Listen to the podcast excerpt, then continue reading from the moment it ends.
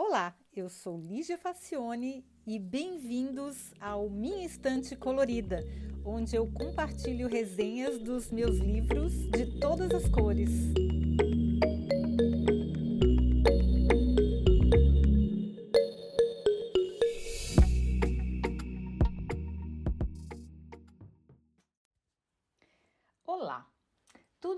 Sabia sobre o Walter Hugo Mãe é que ele era um escritor português muito premiado e mais nada. Agora, pesquisando um pouquinho, descobri que um moço, que na verdade nasceu em Angola, também é poeta, compositor, autor infantil, artista plástico, apresentador de televisão e cantor. Gente, o cara só tem 51 anos, imagina. Pois quando o romance A Máquina de Fazer Espanhóis foi escolhido como livro deste mês do Clube do Livro de Münster, eu fiquei muito feliz. Comprei o livro logo, encomendei com a Valéria e a edição da Biblioteca Azul é uma das mais lindas que eu já vi. O livro tem corte colorido, que é quando a gente é o nome que se dá quando a lateral das páginas é colorida. Nesse caso, a lateral das páginas é pink, é lindo. As ilustrações são belíssimas e, supremo luxo, um prefácio carinhoso de ninguém menos que Caetano Veloso. Bom, o Walter me lembra muito Saramago na escrita, e o Caetano também observou isso no prefácio. Ele tem capítulos inteiros, sem pontuação e só com letras minúsculas. Tem que ser muito bom para fazer isso sem complicar demais a leitura. O livro conta a história do senhor Antônio Jorge da Silva, que aos 84 anos vai para um asilo logo após a morte da esposa Laura.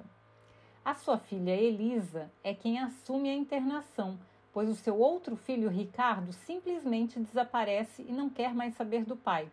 O que é uma coisa muito comum, né? Os cuidados dos pais mais idosos ficarem a cargo da filha e os filhos acharem que não tem nada a ver com isso. É uma pena. O senhor Silva, como é conhecido no asilo Feliz Idade, chega lá cheio de amargura e de tristeza. Ele está revoltadíssimo com a perda da esposa e sofre com a solidão e a angústia de ter perdido praticamente tudo. Ficou só o seu quarto, suas roupas e uma santa de gesso, sendo que ele é ateu. É, é, acharam que era melhor ele levar uma santa de gesso do que as coisinhas dele lá, as fotografias, os outros objetos. O Silva reflete sobre a sua vida quase toda percorrida durante a ditadura de Salazar, em Portugal. Como toda ditadura, o ambiente era de medo, com liberdade zero. E na sua função de barbeiro, ele se descobre um covarde, completamente abduzido pelo conformismo e por normalizar o absurdo que ele sabe ser errado, como denunciar pessoas contrárias ao regime opressor. Na velhice, ele é acometido pelo nojo, pela decepção, pelo medo, pela insegurança e fragilidade do corpo e da mente que ele está sentindo. Surpreendentemente para ele, consegue fazer amigos no asilo, que não foi capaz de fazer durante toda a sua vida. Ele só vivia para a mulher e para os filhos mesmo.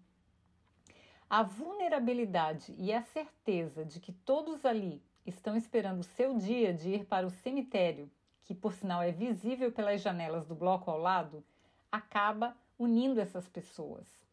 Um dos velhinhos, prestes a completar 100 anos, é conhecido no grupo por ter sido cliente da famosa tabacaria que inspirou o poema de Fernando Pessoa de mesmo nome e ter virado personagem desta obra famosíssima.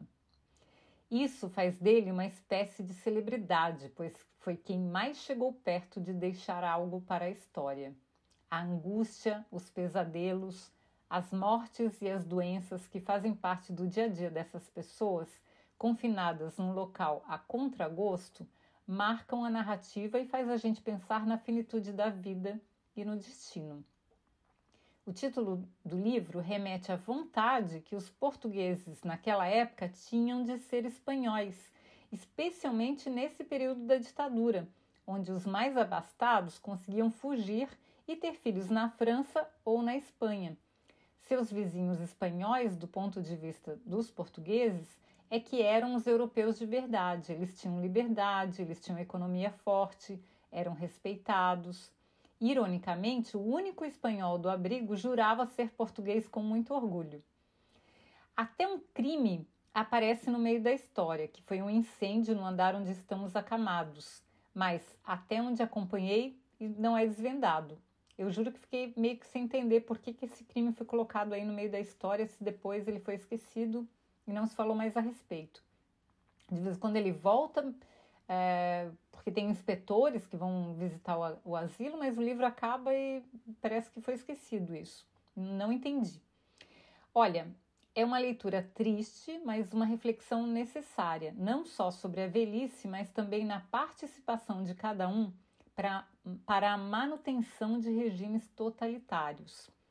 Quando a pessoa colabora com uma ditadura, ela na verdade está participando na manutenção dessa ditadura, que ela continue a existir da maneira como ela existe, oprimindo todas as pessoas que estão submetidas a ela, né? o que é muito, muito triste.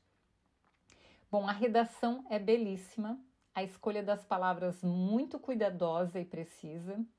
Realmente uma obra e tanto. Para quem gosta do Saramago, com certeza vai gostar desse autor também. Inclusive, ele ganhou o prêmio José Saramago por, um outro, por uma outra obra. E ele é um caso clássico onde a edição, que é a capa, a encadernação, refletem a excelência do conteúdo. Dá para escolher pela capa esse livro, viu? Porque vale muito a pena. Eu recomendo muitíssimo. Demais. Muito obrigada pela Valéria do Clube do Livro e as meninas lá que escolheram essa obra como obra do mês, porque é, é muito. Eu fiquei muito feliz de poder ter tido o privilégio de lê-la. Eu até vou procurar mais coisas desse autor porque eu gostei muito, eu gosto muito de Saramago.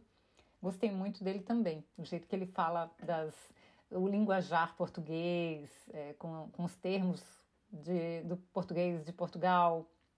Muito, muito interessante mesmo. Gostei demais. Foi uma delícia de ler, apesar do tema ser tão triste. Tá bom? Espero que vocês tenham gostado e até o próximo episódio.